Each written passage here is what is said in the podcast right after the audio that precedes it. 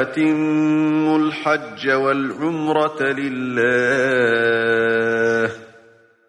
فإن أحصرتم فما استيسر من الهدي ولا تحلقوا رؤوسكم حتى يبلغ الهدي محله فمن كان منكم مريضا أو به أذى من رأسه ففدية من صيام أو صدقة أو نسك فإذا أمنتم فمن تمتع بالعمرة إلى الحج فما استيسر من الهدي فمن لم يجد فصيام ثلاثة أيام في الحج وسبعة إذا رجعتم تلك عشرة كاملة.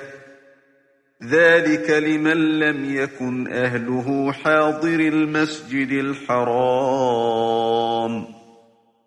واتقوا الله واعلموا أن الله شديد العقاب.